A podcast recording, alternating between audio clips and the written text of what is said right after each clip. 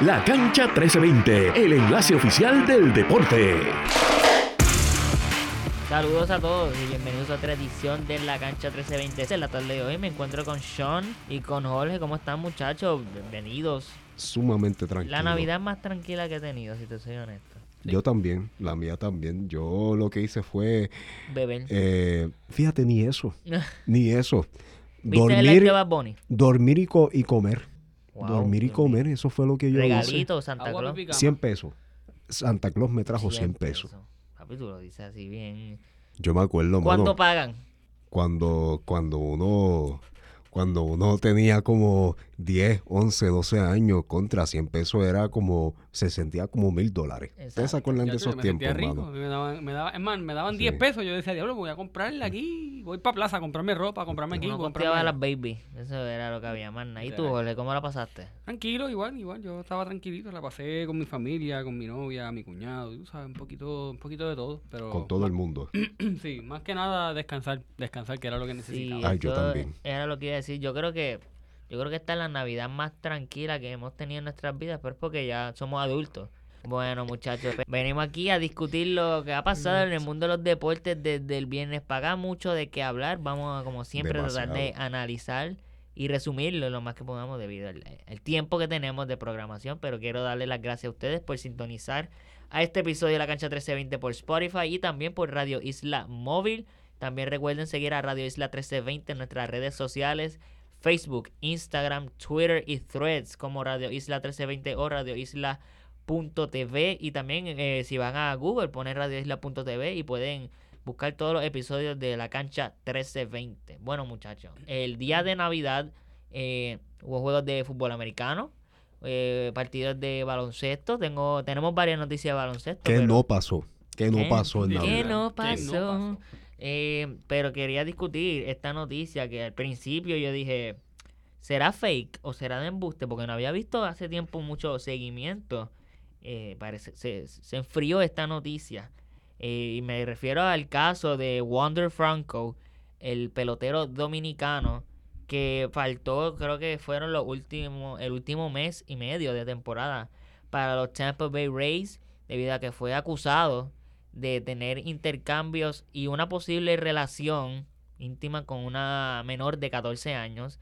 Wander Franco, déjame buscar aquí porque ahora se me olvidó, se me olvidó anotar la edad, pero Wander Franco es un mayor de edad, señores y señores. el caballo lleva ya, este, este iba a ser su tercer, es, era su tercer año en las grandes ligas, en las grandes ligas. Liga, mira aquí rápido, qué casualidad, me salió eh, como trending, noticia topic eh, de número uno. Él tiene 22 años, Wander Franco. lo están este buscando en República Dominicana. Lo están buscando en República Dominicana específicamente. A todos. Voy a leer aquí esta noticia del vocero. Y es que el pelotero, ¿verdad? Suspendido de los Tampa Bay Rays está sujeto a una investigación por una presunta relación con una menor de edad. Y leo de Martín Adames. Eh, tras no localizarlo en dos de sus propiedades el martes, autoridades dominicanas buscaban a Wander Franco, pelotero suspendido de los Tampa Bay Rays, quien está sujeto a una investigación por una presunta relación con una menor de edad, dijo un agente cercano al caso. Fiscales y policías dominicanos se presentaron en las dos propiedades, perdón, en Baní, la localidad natal del pelotero, para solicitar su comparecencia y declaraciones sobre el caso. Eh, añadió eh, ¿verdad? los investigadores que habían advertido a personas no identificadas que estaban en las propiedades de Franco que el jugador de las grandes ligas debía presentarse, la, eh, presentarse perdón, en las oficinas del Ministerio Público acompañado de un abogado para que se le entrevistara. El 14 de agosto, el Ministerio Público de la República Dominicana confirmó que Franco era investigado en relación con unas publicaciones en las redes sociales, las cuales hacían suponer que había tenido una relación con una menor. Eh, dos días después, el procurador de la provincia de Peravía, Ángel Darío Tejeda Fabal, preciso, que, precisó perdón, mía, eh, que había una investigación en curso sobre Franco por parte de la Dirección Nacional de Niños, Niñas, Adolescentes y Familia y Unidad de Violencia de Género. O prácticamente está la fuga Wander Franco de las autoridades dominicanas. Se fue a la fuga, mano. Qué noticia más eh, triste triste y lamentable esta situación. Ojalá, ojalá, o se entregue, que dudo mucho que lo haga porque ya se dio a la fuga, ¿verdad? O lo encuentren. se está escondiendo de las autoridades. Sabemos que es una situación muy lamentable, es una situación sumamente seria y comparado con otra situación similar como la de Josh Giddy también que tiene... Ah, ese mismo, eh, Josh Giddy, gracias. ya a lo mejor ese era, pero es que como Josh Giddy, ¿sabes? Vino y... No es que vino y se fue el caso porque sigue bajo investigación, pero comparado con lo que vimos de John Morant, Josh Giddy la tuvo fácil. Ni siquiera fue suspendido de actividades por el equipo porque están las suspensiones de la liga, están las suspensiones de, de los equipos. Está bajo investigación todavía, pero no está al punto como el pelotero que ya las autoridades lo están buscando activamente para que compadezca con la justicia. Parece que esto fue, todavía hay muchos detalles que están incompletos de esta investigación, pero eso no fue la grandes ligas, el equipo de los Tampa Bay Rays, Major League Baseball quien hizo la acusación, esto es desde el gobierno dominicano que lleva buscando, bueno, ahora está la, se fugó, está escondiéndose de los policías, pero primero se hizo las acusaciones formales, los Tampa Bay Rays lo habían suspendido y lo que estaba buscando muchachos es porque para mí esto es triste, porque él recién había firmado un contrato de 11 años, 182 millones, o sea que 11 años y 182 millones votados para él y para los Tampa Bay Rays.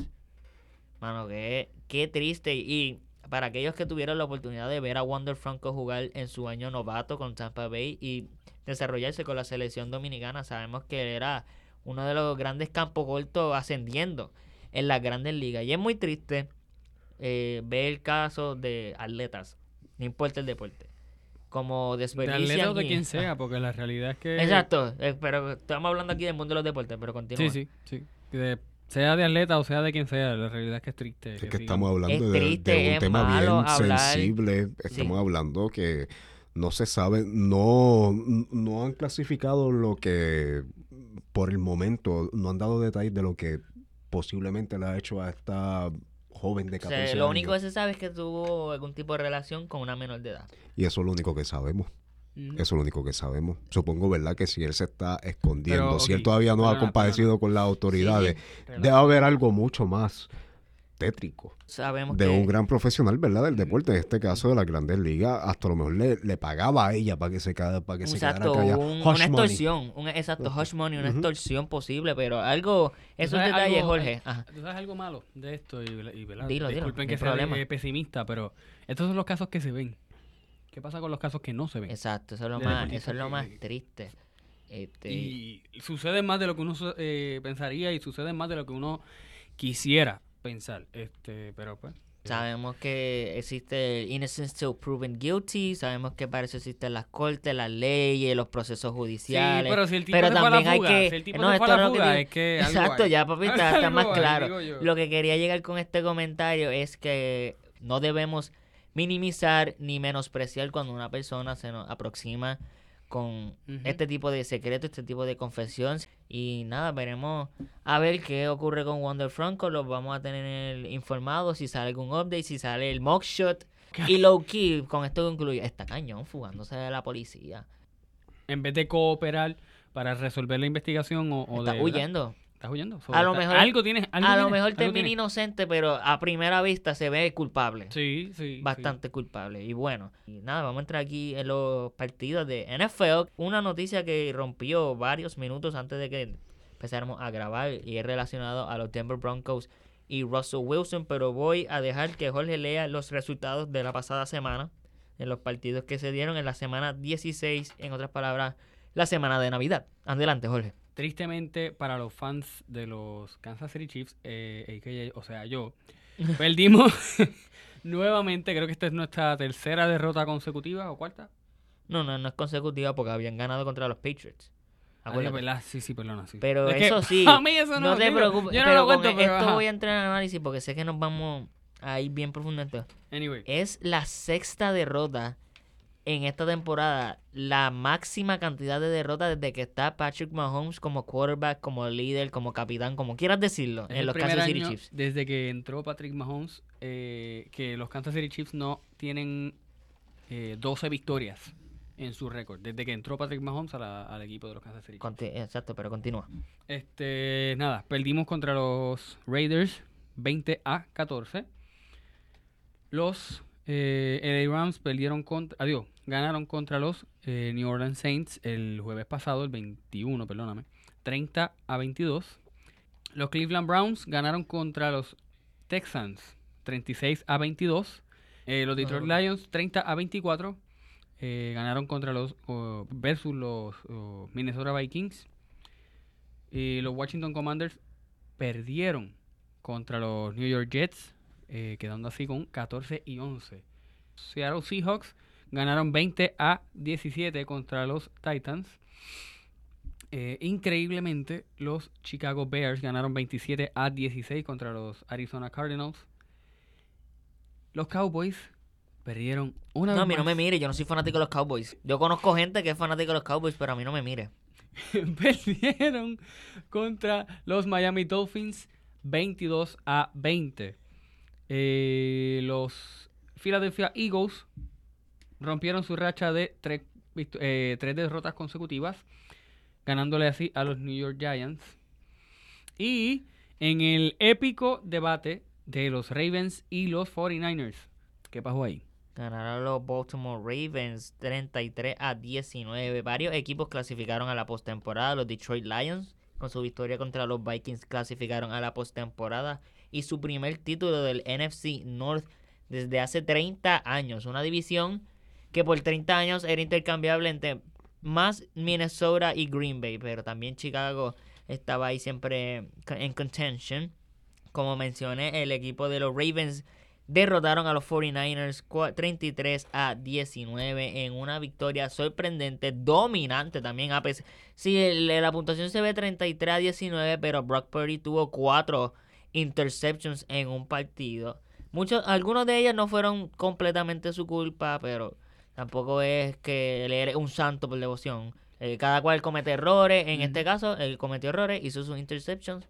Pero yo lo que quería mencionarte aquí rápido, este, Jorge, es que, mano, esta temporada, yo no soy de apostar, pero tú sabes que la gente va a Las Vegas y apuesta en la temporada, van apostando desde que se acaba, ejemplo, el Super Bowl durante la temporada cambian la apuesta, los odds, es lo que dicen eso, las probabilidades.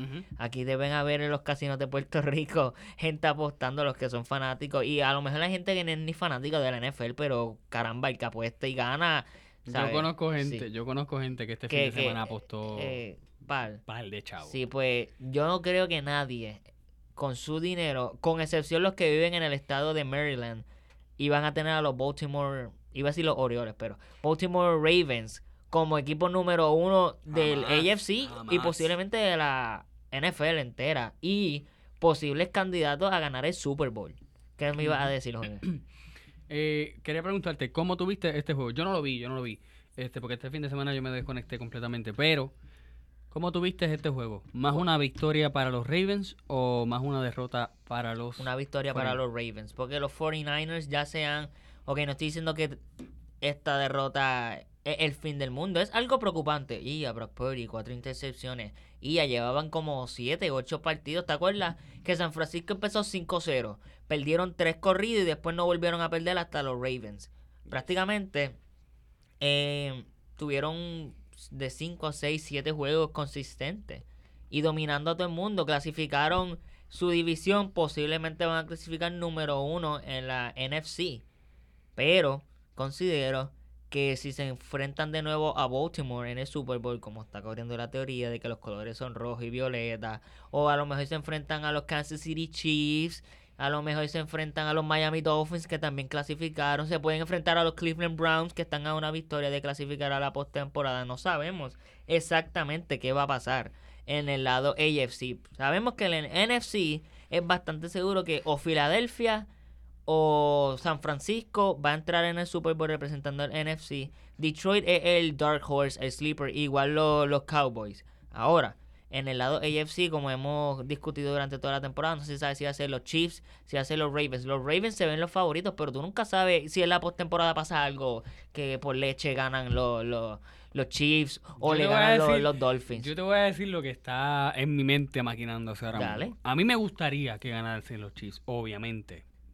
Pero evidentemente creo que está más que demostrado que no vamos a llegar a... Si llegamos al campeonato de, la conferencia, yo creo que es, mucho decir. Este, pero Eh, lo que se ve es que los Ravens son los, son los, van a ser los campeones de la conferencia. Lo que yo quisiera es que los Chiefs ganaran, pero evidentemente no se puede. So, como segunda opción serían los Miami Dolphins. Yo prefiero que sean los Miami Dolphins los que vayan al Super Bowl contra los 49ers. ¿Por qué?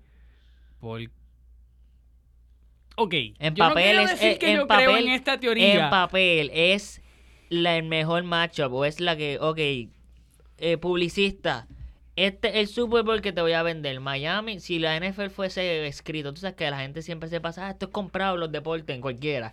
Pues, pues por eso digo, no es que yo crea en la teoría de que los colores, que si esto, que si lo otro, pero dos años consecutivos, ok, no pasa nada. Uno tercero. Sus pichus, tú sabes, es como, es como medio raro. Este, por eso yo digo que me gustaría que fuesen los Dolphins, porque es como que, es como tú dices, en cuestión de ventas, en cuestión de, de, comercializar lo que es el deporte, y sabemos que no le haría nada bien eh, que la gente esté pensando esto de que los colores, que si va a ganar el Ravens, que si esto, que si lo otro, que si los Ravens versus los 49ers. ¿Por qué? Porque para el año que viene tienen ocho partidos fuera de Estados Unidos. entonces tú estás, para, en cuestión de ventas, estás haciendo una mala imagen de la NFL, digo, digo, si se llegase a probar que obviamente hay algo que ver con los colores y qué sé yo. Porque, volvemos, no es que yo crea en esta teoría, pero repito, un tercer año consecutivo que esto pase está algo sospechoso, ¿me entiendes? Bueno, mía, es que estaba viendo aquí una noticia de, de baloncesto. Pero nada, lo que te iba a decir es que en papel, Sí, el mejor macho es Miami Dolphins. Tyreek Hill, Jalen Water, Tua Tango. En la defensa, Jalen Ramsey. ¿Sabes? Un equipo que está bastante balanceado, pero son más explosivos del lado ofensivo. Claro. Contra los San Francisco 49ers, que tienen una ofensiva y una defensa. Una buena mezcla, pero más la defensa con Nick Bosa y Chase Young y los grandes jugadores defensivos que tiene San Francisco.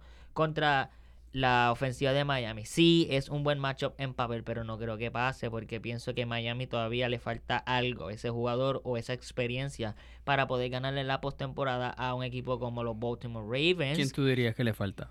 A Miami. El equipo Miami entero le falta. ¿qué, ¿qué, jugador tú dirías que le falta? Mano, no, ahora mismo no te sabría decir un jugador o algo. Yo creo que más que jugadores, experiencia. Porque Tua Bailoa nunca ha jugado un playoff de la NFL. La temporada pasada, aunque Miami clasificó, Tua estaba lastimado, estaba fuera por concussion protocol. O sea, él no participó en el juego y por eso fue que los Bills dominaron a los Dolphins. Nada, a lo que voy con esto es que es otra cosa. los Bills, los Bills están subiendo, papá. Los Bills ahora, si no me equivoco, están en posición 6. Si los playoffs empezaron hoy, el tercer seed del AFC, Kansas City Chiefs, contra el sexto seed Buffalo Bills. Nada, estos son varios equipos que hay que estar pendiente de nuevo. estamos aquí confiando, estamos confiando. Si los playoffs empezaran hoy, esto estuviese bien feo. Sí, eh, estamos confiando en que Miami va a seguir bien, en que Kansas City aquí estamos jugando las bien frías, porque contra yo no pienso que Kansas City, por más que están jugando malo o inconsistente, yo no pienso que Patrick Mahomes, Travis Kelsey, Andy Reid, este, Chris Jones van a tirar un huevo en la cancha y rendirse así de fácil. Yo no voy a ser honesto, ya yo quitaría, y no, ¿verdad? No es porque sea el jugador, mi jugador favorito, pero ya yo quitaría a Travis Kelsey del medio. ¿Por qué? Es la temporada más baja que está teniendo ahora mismo. Pero y contigo está siendo productivo. Eh, sí, está siendo productivo, volvemos, pero es lo que yo, oye, te lo llevo diciendo hace tiempo. Su esta temporada está bien es, como tú dices, inconsistente. Vamos a, decir, vamos a decirlo así. Porque no voy a decir el nombre. Antes de que diga el mundo de la farándula, considera, olvídate de la su pareja, considera que este año los receivers de los Kansas City son Kadarius Stoney, Sky Moore, Marquez Valdez, Scouting es que se llama Marquez Valdez.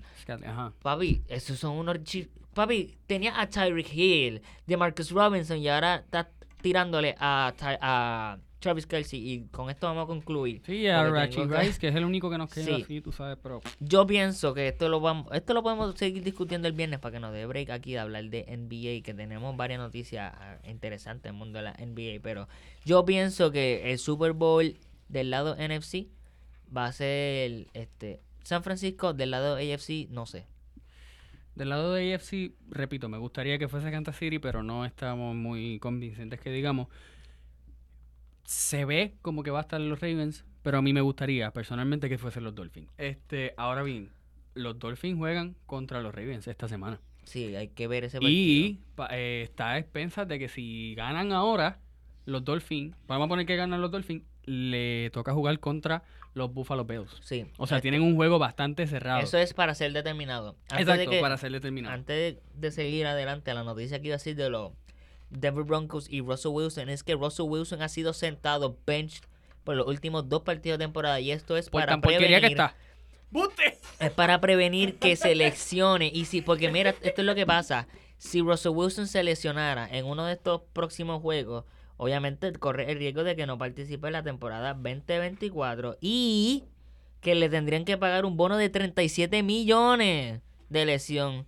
So, para evitar eso, los Denver Broncos lo han sentado. Bueno, tú sabes quién está en miseria además de los Denver Broncos. La ciudad de Detroit. Y para eso dejo que Sean explique por qué Detroit está en tanta miseria. Sean. Un minuto de silencio por el equipo caído. Anyways. Anyways, una jornada navideña, chicos, sumamente cargada. Empezamos primero con el partido entre Milwaukee y Nueva York, que se terminó con una victoria de Nueva York 129 a 122. Cuatro jugadores con más de 20 puntos. Jalen Bronson con 38 puntos, Julius Randle con 24, RJ Barrett 21 e Emmanuel Quickly con 20 puntos para una combinación total entre los tres entre los tres, entre Randall, Barrett y Quickly, de 65 puntos. Para Milwaukee, 32 puntos para Giannis Antetokounmpo, 32 también para Damian Lillard y Chris Middleton con 24 puntos. Con estos 38 puntos, Jalen Brunson ahora ocupa la tercera posición de puntos más anotados en un juego de Navidad con la franquicia newyorkina. La primera posición lo ocupa Bernard King con 60 puntos los New York Knicks se deshacen de la racha ganadora de siete victorias consecutivas de Milwaukee. Denver versus Golden State, los Nuggets contra los Warriors. Terminó una victoria para Denver 120 a 114. Jamal Murray 28 puntos, Nikola Jokic 26 puntos, 14 rebotes y 8 asistencias. Para Golden State, Andrew Wiggins por fin 22 puntos, Stephen Curry 18, Dario Saric 14 puntos. Jonathan Kuminga y CP3 Chris Paul, 13 puntos. Y, perdón si pronuncio el, apellido un poco mal, es que es poco confuso. Brandon Pochimski. Brandon Pochimski, con 13 puntos, 9 rebotes, 6 asistencias y 5 robos, tirando 3 de 4 en, en, cuanto a triples. Un juego bastante completo para el novato, para la selección número 19 del draft pasado. Nikola Jokic establece un récord personal en cuanto a tiros libres, encestando 18 de 18 tiros libres, hermano. Qué cosa más tremenda. Y al igual que New York hizo con Milwaukee, los Nuggets interrumpen la racha ganadora de cinco victorias. de, cinco victorias de los Golden State Warriors. Hacho, mano, cállate, yo tengo hambre también. Hacho. Yo me comería unos nuggets ahora mismo. Anyways, Boston contra los Lakers. Boston gana 126 a 115, 28 puntos y 11 rebotes para Kristaps Porzingis, Jason Tatum con 25 puntos, 8 rebotes y Jalen Brown con 19 puntos. Anthony Davis, el máximo anotador del partido, 40 puntos, 13 rebotes. Torian Prince, 17 puntos y LeBron James con 16 puntos y 9 rebotes. Este es el tercer duelo entre las dos franquicias eh, en cuanto ¿no? a juegos de Navidad, eh, juegos que se llevan a cabo el 25 de diciembre.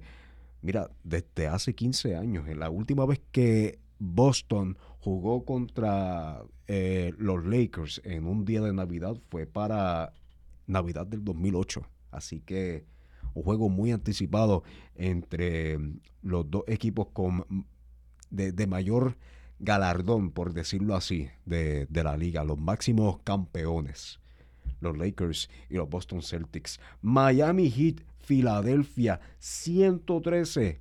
Los Heat Miami, 119. Una noche histórica, una noche asombrosa, mano. Una noche para acordar para Jaime Jaques Jr. Jaime Jaques Jr., lo que muchos consideran ya Manuel y Jorge, el robo del sorteo, el robo del draft. He visto muchos edits de él en, TikTok. Tú sabes que hay gente que hace montajes, como vamos a ponerte con, las fanáticas de Taylor Swift, Ariana Grande y todo eso. Pero nada, Sean, este, perdón por interrumpirte, pero te tenía esta noticia de Detroit. 27 partidos consecutivos lo que han perdido. Están a un récord de empatar el récord de la liga y están a dos juegos de están a dos por, juegos. por, dos ya ya por uno en cuanto ya llevan 27 derrotas consecutivas ya rompieron el récord en la liga de más derrotas consecutivas en una temporada el récord como tal de este de, pérdidas, ¿verdad? De, derrotas consecutivas con 28 lo tiene Filadelfia, pero es entre dos temporadas. Exacto. Es entre dos temporadas. Ya en tempora, en una sola temporada, una temporada, ¿verdad? Singular, no plural. La tiene Detroit. La tiene Detroit. Pero mano, y mano, y eso que empezaron con una con, con, una ventaja en el primer quarter contra los Nets 8 a 22. En un momento dado estuvieron arriba, 8 a 22 te voy a dejar este planteamiento y mm, mm, qué lástima que nos quedamos corto tiempo, pero esto es lo próximo, eso es lo primero que voy a discutir en el próximo podcast, si es que no arrestan a Juan de Franco de aquí a allá.